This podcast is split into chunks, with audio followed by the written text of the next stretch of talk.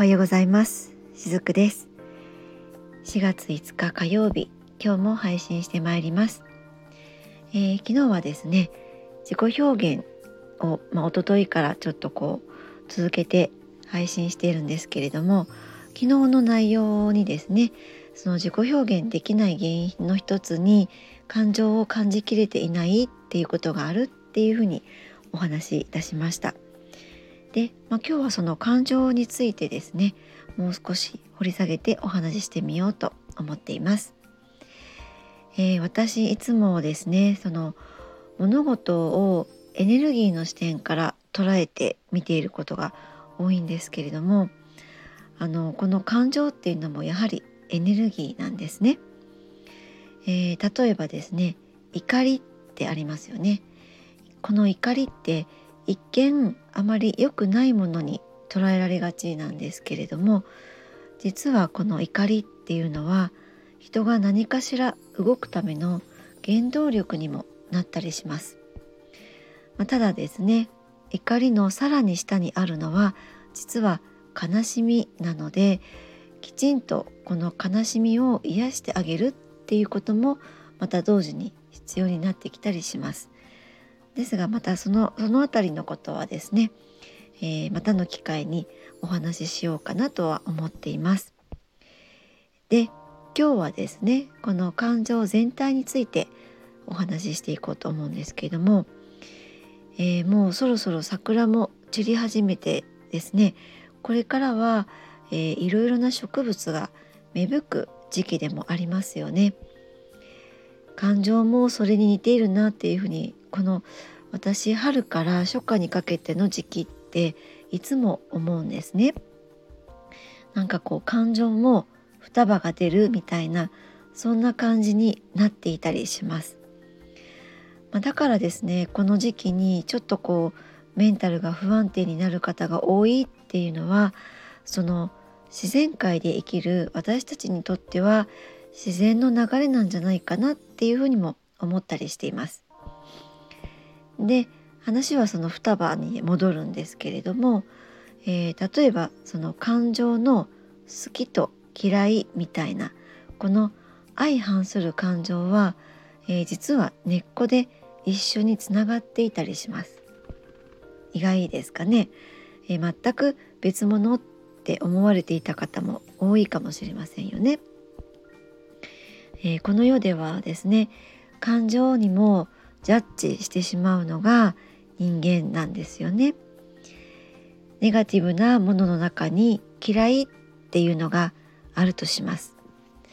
先ほどですね感情は双葉のようだっていうふうに例えたんですけれどもこの嫌いっていうものがわからないと好きっていうのも当然生えてこないんですね。双葉は根っこは一緒だけれども根っこから先に行けば分かれていますよね。で片方の葉っぱが死んでしまえばもう片方の葉っぱもいずれは死んでしまいます。枯れてしまいますよね。それと同じようなことが感情にも言えたりします。好きと嫌いっていうのはセットになっていたりします。なのでですね今例えばこう好きなことがわからない人っていうのは逆の言い方をすると嫌いなものを抑えていたりとか嫌いだっていう感情を出さないようにしてきたっていうことによって好きがわからなくなっているっていうようなこともあったりします。じゃあそのどうやって言ったらいいのかっていうことなんですけれども、えー、自分の中でですねネガティブだとかこんな感情を出しちゃいけないなって思ってるものがあればそれをノートに書いたりとかあと、えー、歌で出してみたりとかですね。声を使って出したりとかそういう活動をしてあげます。形はそれぞれでもこの言葉をきちんとエネルギーに変えて発散っていうのをしてあげるとちゃんとこの嫌いとか好きっていう部分も育っていって、えー、同時に好きっていう感覚が感情が戻ってくるようになるんですね。でこれによって好きなものも見つけやすくなっていきます。だからその感情を出すのには自分の中からやっぱりその嫌いっていうものから出さなきゃいけないんですね。ただやっぱり嫌いとか怒りとかの感情って外にぶつけられないことの方が多いですよね。なので、えー、ノートに書くっていうのは非常に有効だったりするので是非やってみてください。えー、これはですね先日配信しました直感と想像力を高めるっていうものにも、えー、通ずるところがあったりします。あとですねもう一つは、えー、自分にレーダーを戻してあげるっていうやり方があります。えー、これも私なりのそのエネルギーの操作の仕方なんですけれども、えー、自己表現ができなくなっている人やできない時ってそのいつも他人の感覚とか感情を読んでいる人がほとんどなんですね。自己表現できないってその自己防衛の一つでもあります。表現しないことで周りからの攻撃から自分を守っているんですね。でもちろん周りはその攻撃なんてしていないことの方が多いんですけれども結局そのそうならざるを得ないわけなんです。でそうなっている時っていうのは自分からレーダーが全部外側に向いているんですね。いつもその自分から意識を飛ばしています。ものすごい遠いところまで飛ばすこともできるんですね。でそこに引っかかった外側のつまりはその人の感情のエネルギーを全部自分にこうフィードバックさせてしまいます。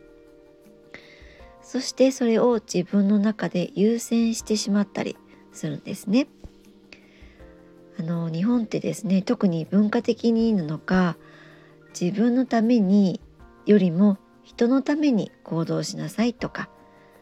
えー、人の喜ぶことをしましょうとかもうこれって学校でも家庭でも割と言われることじゃないですか。でそうすると人のエネルギーに敏感な人っていうのは余計にですね自分の感情を抑えてしまったりして自分の感情がわからなくなったり感じられなくなったりするんですね。でそういう生き方を続けていると自分がどんどんなくなっていっちゃうですね。なので自分にこの意識を戻してあげるような感じです。意識をですねこれちょっとイメージしてみてほしいんですけれども自分からこう放射状に飛んでしまっているこの自分のエネルギー自分の一部を内側に向け替えてあげる。全部こう回収するみたいな感じです。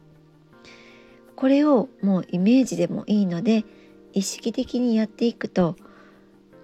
自分にエネルギーの感覚とか感情っていうのが戻ってきます。そうするとあ私ってこういうふうに感じてるんだとかこの人はこう感じてるみたいだけど私もこう感じてるよね。いや私は違うなとかですね